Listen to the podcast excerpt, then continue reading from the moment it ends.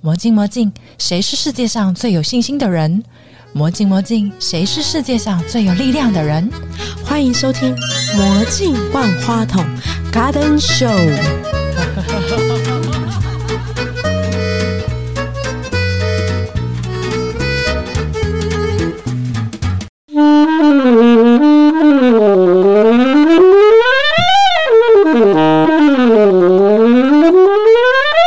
我是旅发萨克斯风演奏家林宽，目前定居在法国巴黎。我热爱音乐，希望大家能够透过音乐去认识这个世界。C'est la vie。好浪漫哦！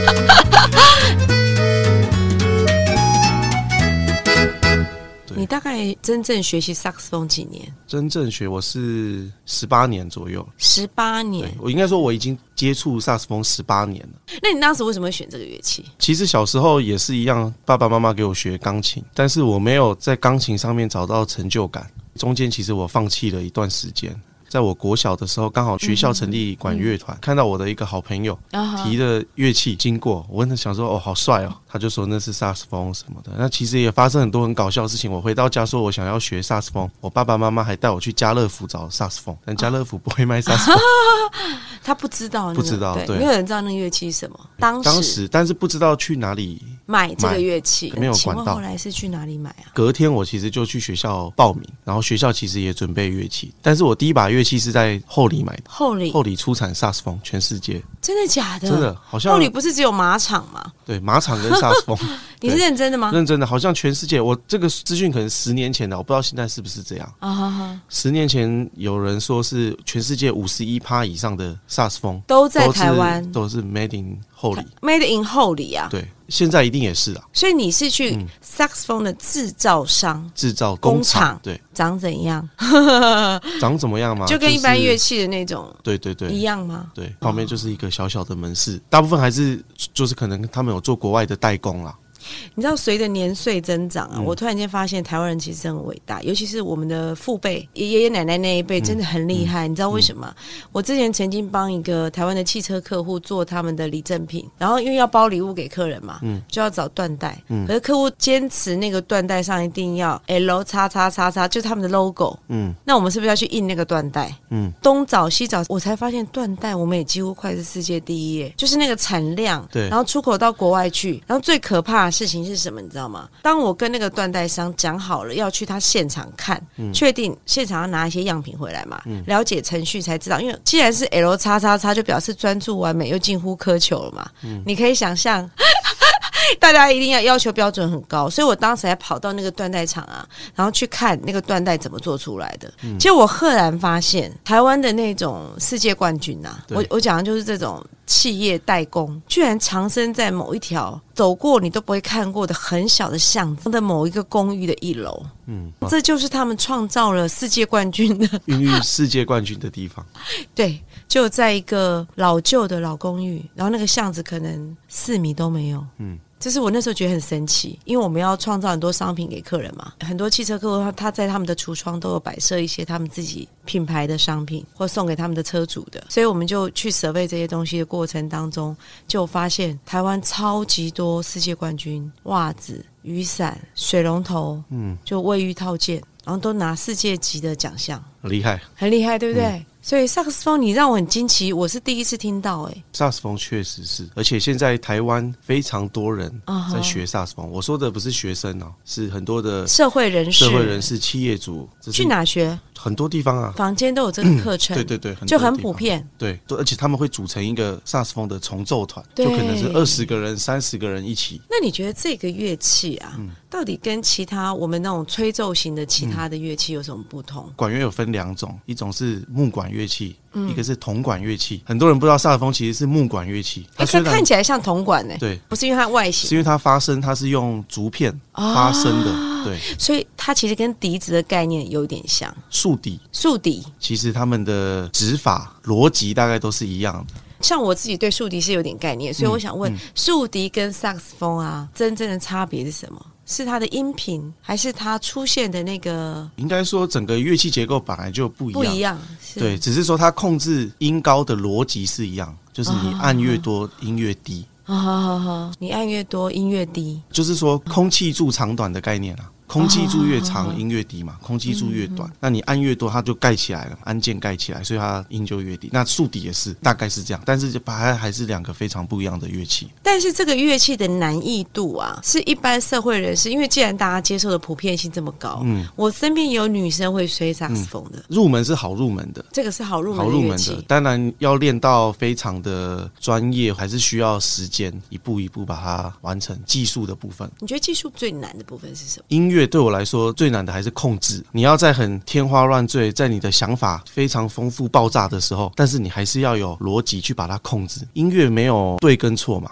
音乐就是好不好，每个人答案都不一样，嗯但是它还是有一个美感的标准。其实跟跳舞一样，跳舞也很重视音乐性啊。对，我上次跟林宽聊天，我们聊到一个议题是，在国外其实音乐跟舞蹈是一起的。对对对，就是在法国，他们不是音乐学院，也不是舞蹈学院，他们就是音乐舞蹈学院，所以所以学音乐人通常都会跳舞，应该说会有一些肢体的课程，但是我们当然不是学那个专业的跳舞，但是至少知哦道律动是什么。所以会有一些肢体律动的课程来帮助你理解这个音乐的节奏跟协调性。对，或者是去感受它。比如说你要演舞曲，那你不知道舞是什么，你也没办法演。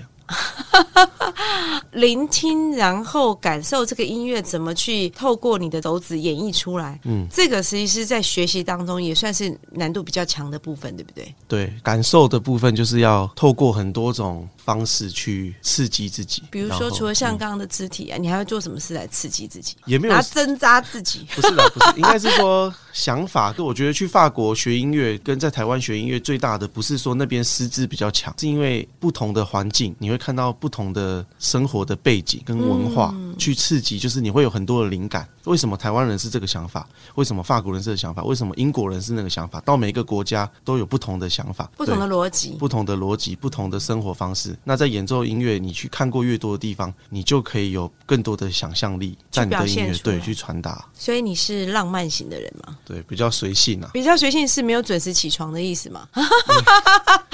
对，就是比较顺其自然，当然还是要自律啦。还是要自律、欸？对，前次访问的那个钢琴家，他跟我讲说，音乐家必须要有吉普赛人的浪漫，对但是要有钢铁般的意志。应该就是说需要坚持啊。你上次是在法国学对不对？台湾也是啊，就是切割成在台湾学，在学到一个阶在法段国，对，进在修法国再继续学。你觉得在法国的学习环境跟台湾有什么不一样？对我来说也很难比较，因为我没有在台湾念大学，我去念的学位也是硕士嗯的，所以我没办法去比较那个生活。但是我听同学他们讲，注重的东西可能比较不太一样。法国的教学上，你觉得有什么特别的地方？早上九点就赶快到学校抢琴房啊，因为琴房也是有限。要用抢的对，我我印象中好像没有限时，啊！所以你抢到了就是你的，那一天就是你的了。学校有好几间琴房，但是有六间琴房是没有要授课，你就可以一直在那边练琴。那法国老师是会鼓励人的，属于鼓励式教学嘛？因为我知道欧美很多的环境都是鼓励替代责骂，其实对我们台湾人讲是很棒的一件事。鼓励居多啦，老师他不太会说我教你什么，他会跟你是开放式的，跟像你朋友一样对跟你讨论跟你讨论为什么要这样做，因为音乐没有对错嘛，但是他会对对去对矫正你的美感。啊好，好这边应该是渐弱，不是渐强。对因为什么什么什么？那你觉得是吗？去建构你的就是慢慢去堆叠你那样的对对对思维。是让你是发自内心有一个，你也认同这个音乐要这样处理，不是说这边要渐强，没有为什么，因为这边就是要渐强，我觉得萨克斯风好像蛮适合演绎情歌类的。它就是一个比较跨界的，因为它非常的新，两百多年而已的乐器，所以说也是老公公了啦，两百多年，乐器里面算非常非常新啊哈，有贝多芬的时候都还没有它，有莫扎特也没有它，这些大家可以喊出来的音乐家，有的那个时代都还没有这个乐器，所以它算非常非常的新，所以它演古典大部分都是演古典改编，譬如说给长笛的曲子，那我们拿出来把它改成萨克斯风。 哦，嗯对，古典它有占一块，爵士音乐也有，现代音乐，所以说才会相较其他传统乐器啊，钢琴、小提琴那些来说，它会比较常去运用在像说情歌啊什么的，嗯它比较适合。我觉得你的身体一定会很健康，因为你的手指都是穴道啊。其实我之前在法国念书，毕业之后我有回台湾工作几年哦啊，我是疫情之后才又回到就是法国，嗯对，又回到法国工作。那在台湾的这几年，其实我有教蛮多的团体，那其中一团是台中医师工会，哇哦！里面全部都是医生，因为医师平常都在救人的病，然后对对现在对要按摩自己，没有他们就是很喜欢音乐，所以放松。那里面的医生就跟我说，哎、吹萨克斯风因为手会动，对所以可以对预防脑中风。对，因为失智手指也是啦，对就是其实你就是的嗯活动啦，对不对？手指跟脚就是末梢神经的这一块，如果常常活动的话，帮助对蛮大的。对对对。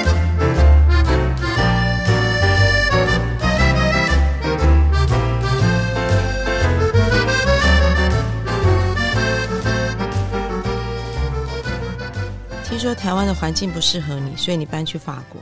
对， 法国的气候跟台湾有差别吗？因为现在都温度非常的高。对，还是一样，夏天一样都很热啦，但是至少他们有春天、秋天、冬天，你的意思说他们也是四季分明，四就季对了分。明。哎、可是你知道台湾现在最近的气候的结构状态，都是傍晚来一场暴雨，对而且那是真的叫暴雨，暴雨强暴你的那个暴哦。嗯一阵完之后，白天叫高温烤烫。像我们遛宠物啊，我们都不能够在那个马路上走，大概十点以后就没办法了，因为那个狗狗的脚掌直接对踩到地上，大概四十度，你就会看狗这样跳舞，嗯粘手粘脚没办法过。法国也是吗？不至于这样子啦，但是热浪来的时候，这阵子新闻也是啊，西西里岛四十一度什么叫热浪啊？热浪侵袭，你的意思说四十一度，对，台湾现在也差不多啊，表示我们这里叫热浪咯。这边是有一直都是热浪，所以其实那边整体上住下来还是蛮舒服的。蛮舒服的啦。你对，们是住独栋的吗？不是，我们是住在法国巴黎的传统建筑奥斯曼建筑，奥斯曼建筑，来来对说明一下。其实我也不是建筑专业的啦，但是啊哈一个可以直接识别的就是它二楼跟五楼会有阳台，大家印象中电影巴黎场景的那种建筑，只是是不是奥斯曼，就是看它二楼跟五楼有没有阳台。那那个嗯阳台阳很大台，吗？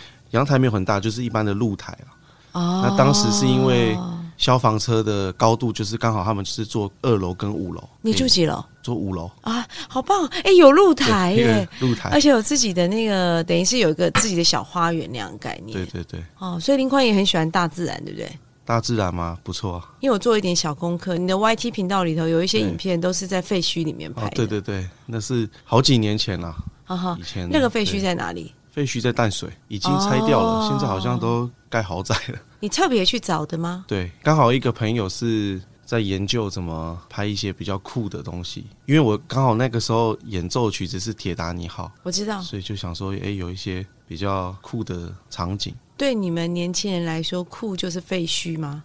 所以应该说就是比较少见嘛，一般的人不会在废墟里面做一个认真的事情。乱讲，台北市到处现在都很多地方都是废墟。 你现在住在巴黎，对不对？对我住在巴黎，那你觉得在巴黎的生活，它整个氛围一定是舒服的，对很浪漫的，对，大家都会随便就拿一束花在走在路上吗？有这样吗？听说德国是啊，我不知道法国是不是。当然大部分的人会去消费花店，哦所以可能下了班什么经过花店带一束花，因为像说他们会注重生活，让生活变得有美感、有趣，仪式感，对仪式感的东西，他们会很注重这些。用身体力行来实践，这样。嗯哎、所以我问你，买花的那些人是男生还是女生多？都有吧？男生女生都可以，男生都会买女花生，对啊买花给自己。买花送朋友，买花自己，或者是装饰家里，主要是装饰家里啦，他们都会插花。所以在巴黎的花店也是非常 popular 吗？对啊，就是路上基本上花都巴黎，哦，但是花不一定比较新鲜啊，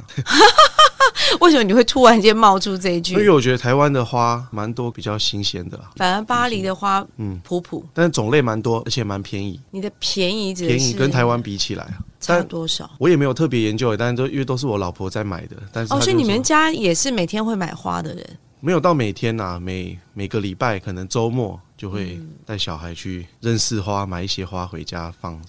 对，没有，因为嗯刚好我有参与另外一个德国花艺学院的一些合作案啊，然后。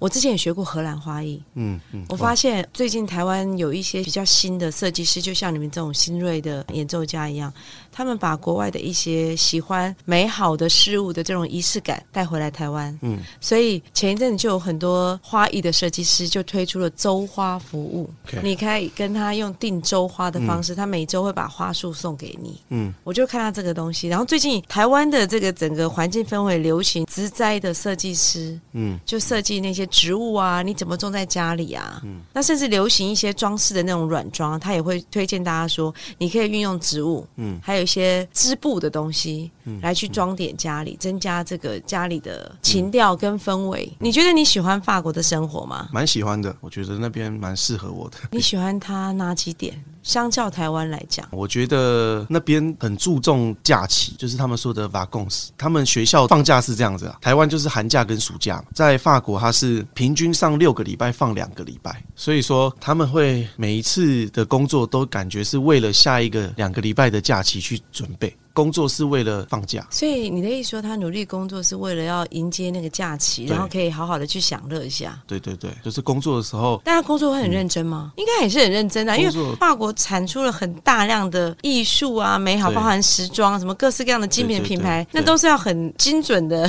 去创造出来、他们所以他工作应该嗯是认真的吧？很估猫啦，就是要做到一百分啊。像法国他们很敬仰的一个国家就是日本，那日本也很敬仰，真？假的？他们是很我第一次听到法国会敬仰日本、嗯对哎，法国人他们很高尚嘛，但是他们觉得日本是一个尊敬的国家，因为他们的文化，他们要求的极致的程度。我认识的法国人，他们都蛮喜欢日本的。应该也喜欢泰国吧？但泰国是度假去啊去玩，我说的喜欢是指他们的工作态度啊，还有对事情的要求完美程度。他们是认为日本是一个很厉害的国家。除了这一点之外，你觉得他的节奏呢？欧洲本来就比较慢，但是因为我在巴黎，巴黎还是一个国际大城市，所以它相对起来算很繁忙，节奏也是算快，但是我觉得还是比台北慢蛮多的，其实，在法国生活其实还是挺不错的。对，蛮好。消费呢？消费指数，消费当然是非常非常的贵啊，所以你们也是属于那种能不买东西就不买东西，然后就是基本上日常生活该吃的还是会吃啊，当然不会。自己不一定自己煮对还是